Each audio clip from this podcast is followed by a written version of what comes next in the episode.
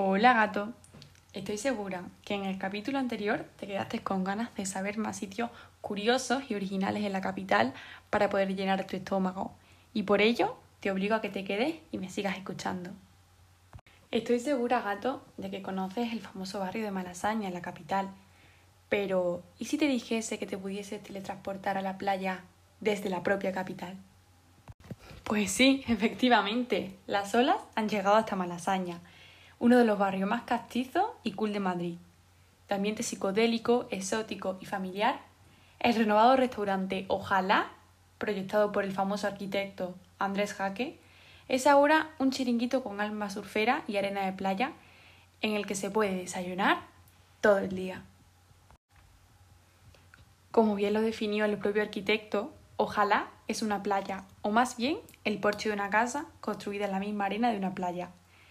El arquitecto explicó que es el proyecto más innovador que había realizado hasta el momento, tanto en materiales como situaciones.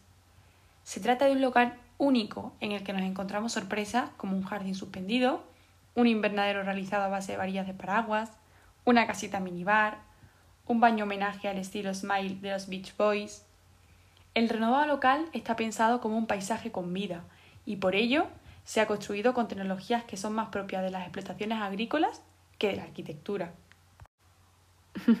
Gato, sé que te interesa mucho el peculiar diseño arquitectónico de Ojalá, pero ¿y si pasamos a hablar de lo realmente importante?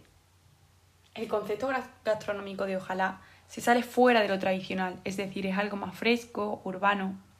Un espacio ideal para desayunos, brunch incluso meriendas. Pasando a hablar de su carta, podemos encontrar diversas opciones, tanto vegetarianas como veganas, y recetas adaptadas a alergias e intolerancia. Los precios oscilan entre los 12 y 30 euros, y además todas las opciones son healthy. Bueno, gato, sé que es una pena. Madrid, playa. Pero no te preocupes, nos volveremos a ver en el próximo capítulo donde te descubriré otro de los rincones más curiosos de Madrid para llenar tu estómago.